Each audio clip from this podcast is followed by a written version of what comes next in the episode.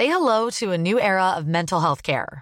Cerebral is here to help you achieve your mental wellness goals with professional therapy and medication management support. 100% online. You'll experience the all new Cerebral Way, an innovative approach to mental wellness designed around you. You'll get a personalized treatment plan from a therapist, prescriber, or both in a safe and judgment free space. Your cerebral therapist or prescriber will outline a customized plan with clear milestones along the way so you can get to feeling your best. With Cerebral, you're not alone in your mental health journey. We're here to empower you to live a fulfilling life. So take that first step towards a brighter future and sign up today at cerebral.com slash podcast and use code ACasts to get 15% off your first month. Offer only valid on monthly plans. Other exclusions may apply. Offer ends July 31st, 2024. See site for details. Hey, I'm Ryan Reynolds. At Mint Mobile, we like to do the opposite of what Big Wireless does. They charge you a lot, we charge you a little. So naturally, when they announced they'd be raising their prices due to inflation, we decided to deflate our prices due to not hating you. That's right. We're cutting the price of Mint Unlimited from $30 a month to just $15 a month. Give it a try at mintmobile.com slash switch. $45 upfront for three months plus taxes and fees. Promote rate for new customers for limited time. Unlimited more than 40 gigabytes per month. Slows. Full terms at mintmobile.com. Millions of people have lost weight with personalized plans from Noom, like Evan, who can't stand salads and still lost 50 pounds. Salads, generally, for most people, are the easy button, right? For me, that wasn't an option. I never really was a salad guy. That's just not who I am. But Noom worked for me. Get your personalized plan today at Noom.com. Real Noom user compensated to provide their story. In four weeks, the typical Noom user can expect to lose one to two pounds per week. Individual results may vary. Buenas a todas y a todos. Vais a escuchar un podcast que originalmente tiene una duración de 39 minutos, en el que entrevisto a Ada de Fresa, o a Eva, la representante de Ada de Fresa. Este podcast está patrocinado por el aula virtual quiero ser podcaster.com, un aula donde no solamente os enseño a empezar el podcasting, sino a continuar el podcasting y a descubrir todo tipo de novedades, realizando además reuniones con los alumnos y mentorías grupales y tener no solo un grupo de apoyo, sino una web donde siempre está actualizado todo tipo de recursos y de procesos vinculados con el podcasting, no solamente a la edición de audio, sino a todo lo que puede llegar a tocar un podcaster. Y ahora os dejo con un trocito de la entrevista a Eva, la representante de Ada de Fresa. Si queréis escuchar los 39 minutos, tenéis que iros a quiero ser podcaster.com, que está ahí el contenido completo. Naciónpodcast.com te da la bienvenida y te agradece haber elegido este podcast. Vamos a conocer mejor el mundo del podcasting en Nación Podcaster. Presenta y dirige Sune.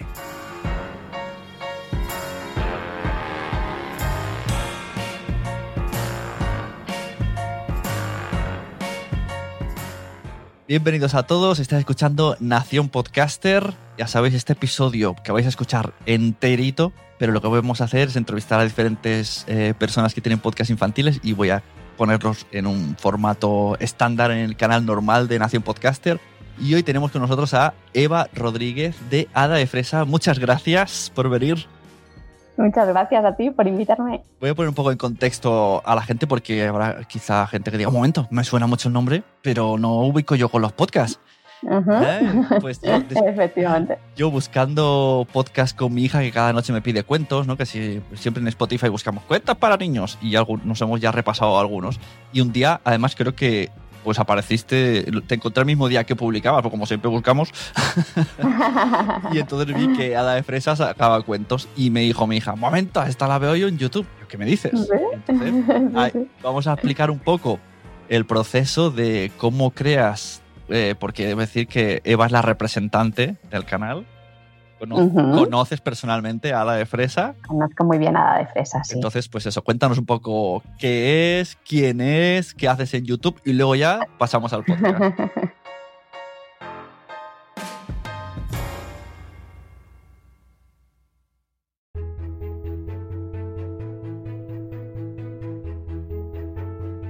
Yo como representante empecé en el mundo de la comunicación y del marketing en la multinacional desde hace muchísimo. Entonces tenía mi vida oficial como directora de, pues, de marketing de grandes multinacionales.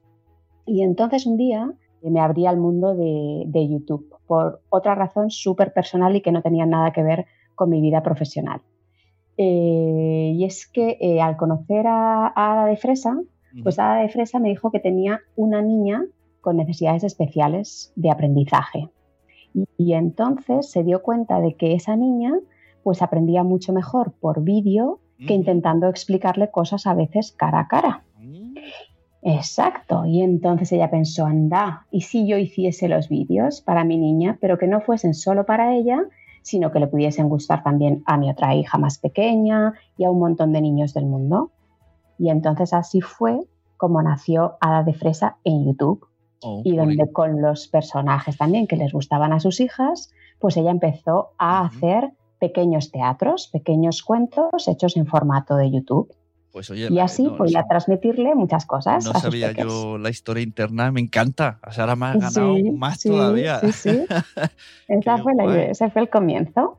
Muy guay. Y claro, Ada de Mm. Fresa, eh, exactamente quién es, qué es. Ella no, no sabía ni lo que era YouTube, ¿no? En su mundo no sé si. No, no, no, no, no, no.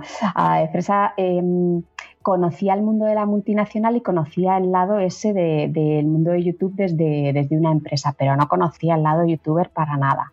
Entonces, pues aprendió todo desde cero, desde hacer un estudio clandestino en el sótano de casa y cogerle los juguetes a su hija escondidas, a, bueno, pues a optimizar, a conocer todas las tripas técnicas y todo esto lo hacía con su marido, el mago de limón, que nunca sale a cámara, pero es el artífice que está detrás de, pues de toda la producción técnica. Entonces, él con la producción técnica y Hada de Fresa con toda la producción de contenido, pues son los que cuentan historias mágicas y así lo han hecho durante cuatro años, eh, donde contaban historias todas las semanas y han contado pues todo tipo de, de historias, desde muy divertidas y de entretenimiento a, a qué hacer si en el cole te hacen, te hacen bullying o a por qué deberías tener hábitos saludables de comida y, y a todas las cosas que yo creo que a los papis y a las mamis nos pueden preocupar y por lo tanto a la de fresa pues también. Y todo esto también a través de juguetes, ¿no? Sí, yo, eh, a la de fresa coge los, los personajes que en su momento estén. La verdad es que ahí es, como se dice en el ámbito marketingiano, contenido personalizado. Entonces yo es verdad que cojo y eh, escojo las cosas que están más cerca de los niños para, bueno, pues para contar las historias. ¿Y el canal? eh, ¿Cuántos suscriptores tiene ahora? ¿Y costó mucho hacerlo crecer o fue bastante? Pues el canal ahora mismo está lanzado en tres idiomas, está en español, en francés y en italiano. No me digas, y- ¿qué dices? Sí, Vale. sí, sí, sí, sí. Sí, sí, sí. Y también se intentó en inglés. Lo que pasa es que en inglés había demasiado contenido y no posicionó. Entonces, bueno, pues lo mantuvimos bastante tiempo y luego ya lo cerramos. Pero empezamos en español y entonces en español tiene 620.000 suscriptores y como unas 300 millones de visualizaciones o 350, no sé, no lo miro mucho, pero por ahí anda. Ujú. Eh, en francés, eh, que hay mucha menos oferta, pues está rondando los 75.000 suscriptores y también va súper bien. Y en Italia tiene como unos 50.000. Madre mía, o sea, entiendo que la familia ya eh, trabaja, trabaja parada de fresa. Es vuestra jefa. Efectivamente, Es la sí, jefa. sí. Luego, luego hago más cosas porque yo, eh, o sea, la defensa hace más cosas por ahí fuera, pero, mm, pero sí, sí, eh, es, un, es un motor fundamental. Ya Mm. ves. Y entonces, una vez que estás metida ya en el mundo YouTube, que te va tan rodados, va toda la familia rodado y tal, mi pregunta es, eh, ¿cómo te metes en el mundo de los podcasts? Que yo agradecidísimo porque soy más de podcast y me gusta mucho el modo cuento como lo hacéis, pero, Sí. me, pero ya te aviso que no va a ser lo mismo. ¿eh? Ya, ya lo sé, ya lo sé, ya lo sé. Entonces, Lo- me, me intriga mucho, ¿no? El, el ¿por qué? Sí, pues mira, por lo mismo que nació YouTube, cuando empezamos el proyecto de YouTube no pensamos en, en vivir de ellos, Une. Yo creo que estas cosas las haces porque te mueve otra cosa, Claro. ¿no? Y tú haces tu podcast porque te mueve otra cosa, ¿vale? Entonces, eh, tanto el mago de limón como la de fresa son muy escuchantes de podcast. Y, y es bastante reciente dentro de nuestro, pues llevamos a lo mejor como, no sé, seis meses, un año, eh, pero cada vez nos hemos ido, o sea, hemos para nosotros ha sido un formato que nos ha abierto un mundo de, de repente de aprender cosas de otra manera, eh, entretener a nuestras hijas de otra manera, eh, nos ha encantado. Y entonces vimos que efectivamente había poco contenido infantil, la verdad. Y, Muy poco, de hecho por eso quiero hacer este especial, porque estoy metiéndome ahora y hay muy poco. Hay muy poco y de calidad, uh, así, bueno, de aquella manera, ¿no? Entonces, eh, poniéndoles algunos cuentos a mis hijas, nos dimos cuenta también de, de, la magia de escuchar sin ver, de la magia para la imaginación y para la calma de ellas. Y entonces, nos, como lo vimos en ellas, dijimos, ostras, esto es mega poderoso y mega rico y además permite contar cosas de otro modo que en vídeo es muy difícil muy, muy difícil, Claro. porque permite trasladarte Sí, sí. a un montón de cosas y tratar unos temas infinitamente más complejos y, desde mi punto de vista más bonitos y más enriquecedores y más educativos. Porque tratar YouTube de manera educativa, bueno, sí, metes cositas, pero los niños como que se pierden en, eh, pues, en el actor que les está contando las cosas, ¿no? Eh, y en un cuento no. En un cuento es su imaginación y, bueno, un cuento o programa, ¿no? Como cuando explicamos el coronavirus eh, o como cuando intento enseñarles inglés. Mm, el, el pozo que quedas es es súper distinto. Y yo lo veo en. De repente veo que mis hijas están peleando, ponemos un cuento y se hace la paz. Se hace la paz. sí. Van en el coche ahí súper nerviosas, pones un cuento y Sí, se acabó. Exacto. Mi, mi hija cada noche me pide cuentos y va, va alternando y ahora me va diciendo, la de Fresa, y me hace mucha gracia esto que dicen, ¿no? que yo me, yo me voy sorprendiendo en plan, uy, pero si está hablando de coronavirus, en plan un cuento de actualidad y, uy, que ahora meten un personaje que habla inglés, se ve, me gusta. Sí, sí. Por eso también buscábamos, eh, a mí, o sea, como que el contenido de, de Hada de Fresa en, en YouTube lo cuido un montón, ¿vale? E intento que eh, siempre sea algo que yo mm, les, les dejaría ver a mis hijas. Pero, pero por eso el, el contenido de audio es mucho más rico, porque permite hacerlo sin necesidad de un montaje brutal, ¿sabes? Entonces, mm, a nosotros nos ha conquistado, con lo cual lo hacemos desde, desde el corazón total, ¿sabes? De, de que nos gusta mucho el formato. Eh, el mago de limón era firme defensor de- del podcast y no sé dónde llevará la, la aventura, Sune, no, no lo tenemos. Sí, bueno, la verdad ¿sabes? es que na- nadie lo sabe aquí en España, pero por lo menos vosotros tenéis el ejemplo de YouTube, podéis aplicar mismas herramientas, mismos conceptos de marketing o lo que sea, o incluso usar Mm. la plataforma de YouTube para ver si tira del podcast, y puede ser que, que sí que logréis subirlo más, más que, que- que normalmente lo que cuesta, porque nos cuesta muchísimo Claro. a todos. Ya, ya, sí, sí, ahí tú sabes infinitamente más que nosotros, que somos mega novatos, ¿no? Pero, pero sí, nace, como nace de, de- de una pasión desinteresada total, que es que pues nos gusta contar cuentos y, y nos gusta hacerlo, pues bueno, intentaremos mm, crecer y disfrutar por el camino y, y luego ya, ya veremos. No es verdad que jugamos un pelín con ventaja porque tenemos una audiencia gorda en otra plataforma, Sí. ¿no? y entonces siempre es más fácil la, la derivación de, de tráfico. Un objetivo que para mí es importante en el podcast es eh, que un papá se sienta cómodo. ¿Sabes? No, no solo petición infantil, sino, oye, yo les voy a poner a la de fresa porque, porque creo que es enriquecedor y es bueno para ellos, ¿sabes? Claro. Y Que eso es diferente en YouTube.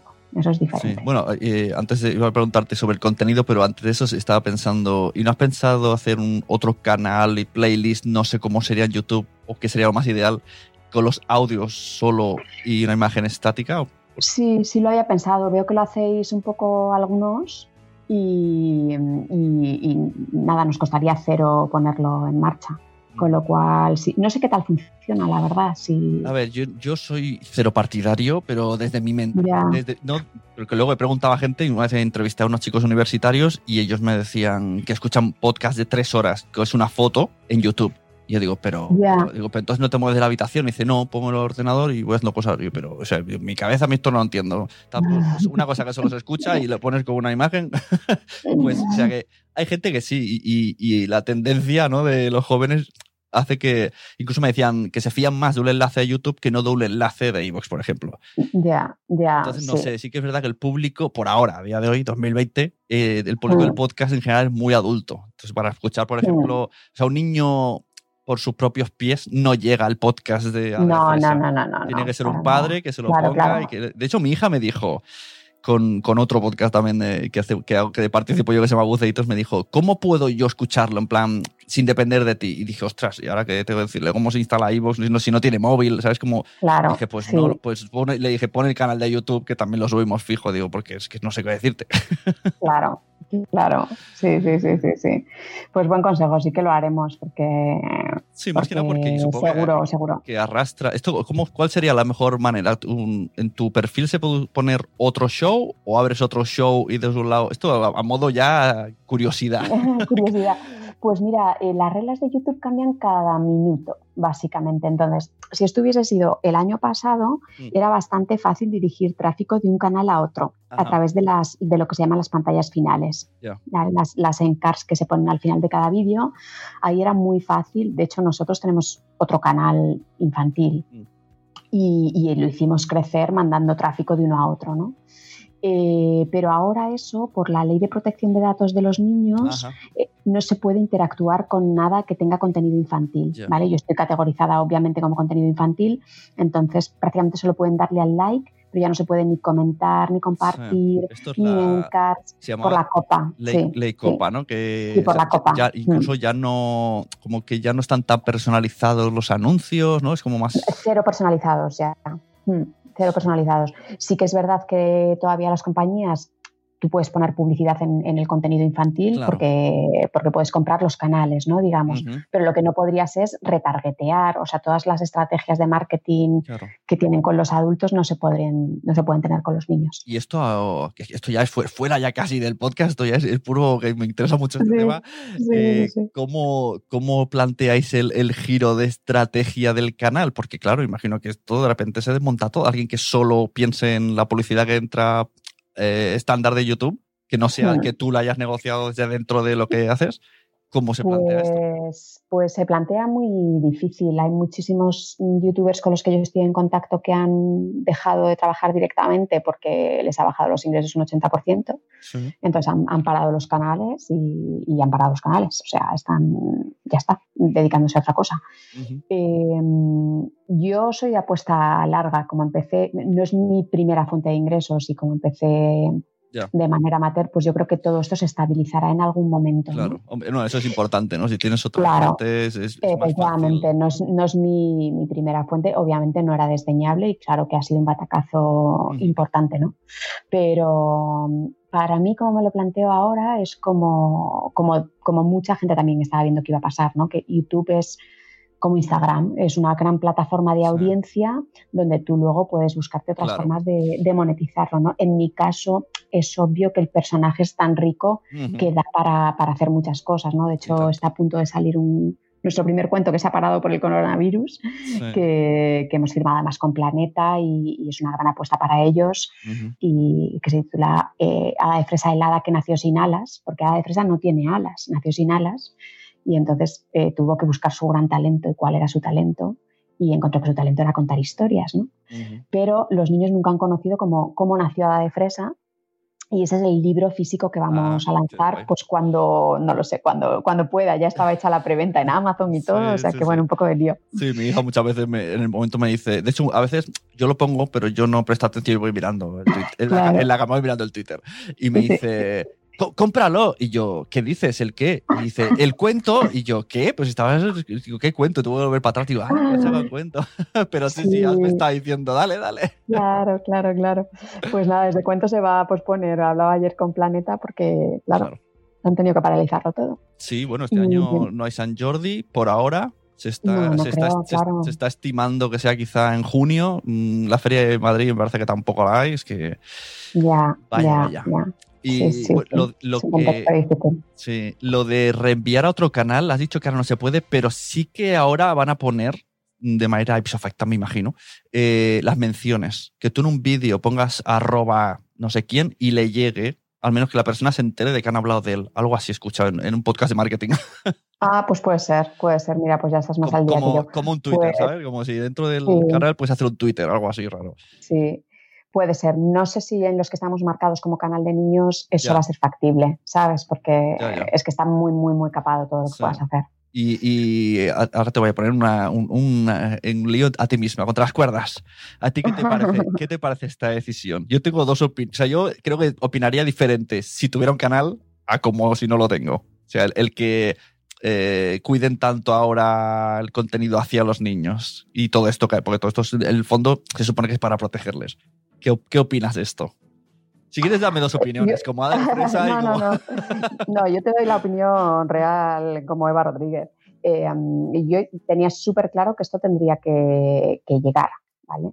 Porque, porque las, las, acciones publicitarias abusivas hacia, hacia los peques pues no, no son factibles. Ahora, poner una publicidad tal y como se pone en Disney Channel, que les ponen un break y hay una publicidad tal ah, cual, pues, pues claramente, claramente sí, ¿no? Yo creo que YouTube tiene un, gran reto a cumplir y es que es verdad que han intentado eh, lanzar la plataforma YouTube Kids y no les mm. está saliendo bien. Entonces su reto es cómo llevarse la audiencia porque YouTube es una plataforma de más 13 y eso es así. El problema es que no consiguen arrastrar a la audiencia a YouTube Kids y no lo consiguen entiendo que el, algoritmo, eh, claro, mi hija lo ve con mi usuario. Entonces, muchas veces en otros vídeos, que sí que, porque son Miquel Tube o lo que sea, le sale como máquinas de afeitar para señores. Y digo, tendría, que, tendría que estar según el vídeo que estás viendo, no según el usuario que lo está viendo. Hombre, eso también es la uno que lo cape YouTube, ¿vale? Y otro que tengas una agencia de medios que tenga una mínima idea de cómo invertir. Porque, ¿sabes? Yo cuando estaba en multinacional, yo fui directora digital en L'Oreal. Claro que lo primero que le decía a mi agencia es, cápame contenido infantil, cápame gaming, cápame, ¿sabes? Todo eso es factible. Otra cosa es que de vez en cuando las máquinas fallan y puede pasar, ¿eh? Que salga porque lo que sea, ¿no? Porque ha habido un tag que lo ha leído mal, porque lo que sea.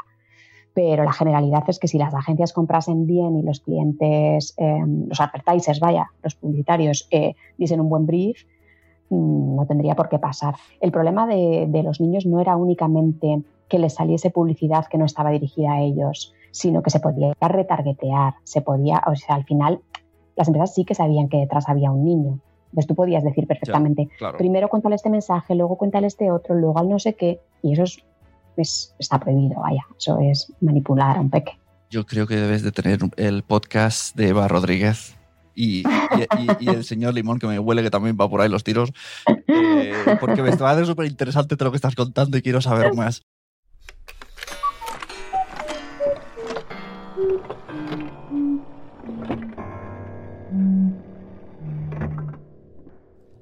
Y hasta aquí lo que os puedo enseñar de la entrevista a Ada de Fresa. El resto de contenido, 19 minutos más, están incluidos en el audio que está en quiero ser podcaster.com en la zona de podcast premium. Habrá muchos más como este. Vamos a enseñar un trocito y el resto irá ahí. A partir de aquí, pues se va, ya nos metemos, ya pasamos un poco del tema hada de fresa y, empiezo a meterme en temas de marketing a los que ella eh, va respondiendo de manera muy amable. insisto, Eva, tiene que abrirse el podcast de la manager de Hada de Fresa o alguna historia así, porque me ha parecido una persona que sabe un montonazo y que si solamente con una simple conversación mm, yo me he quedado con las palomitas en la mano, no quiero saber cómo sería un podcast. Dejo los últimos minutos con los métodos de contacto y nos vemos en el siguiente Nación Podcaster, ya sea Confidential, ya sea Premium o sea de donde sea. Y no os olvidéis de pasar por quiero ser podcaster.com, que ahora este aula virtual patrocina este podcast. Bueno, oye, pues eh, muy bien, muchas gracias y me gusta mucho y, me gustaría escuchar, como adulto, me gustaría escuchar el podcast este de marketing. ¿eh? Me, parece que hay mucho ahí que decir. Ya, lo que pasa es que hay mucho, ¿eh? No sé, no sé. Yo como sigo a muchos, a Joan, por supuesto, desde hace, desde hace mucho. Y digo, bueno, hay gente, hay gente muy buena, ¿sabes? Prefiero ir de invitada de vez en cuando a sus, a sus podcasts y ya está. Ah, mira. bueno, pues muchas gracias, Eva. Y, gracias a ti. Y a todo el mundo que quiera escuchar el podcast Ada de Fresa, yo lo veo en YouTube y en, perdón, en Evox y en Spotify, en iTunes, Apple Podcasts. Y en YouTube podéis ver el canal que lo ponéis a vuestras peques, vuestros peques, y habéis visto todas las cosas que os quiero enseñar. Y además ellos no se dan cuenta porque ven muñequitos. Total, total, efectivamente. Bueno, muchas gracias. Muy bien, gracias a ti.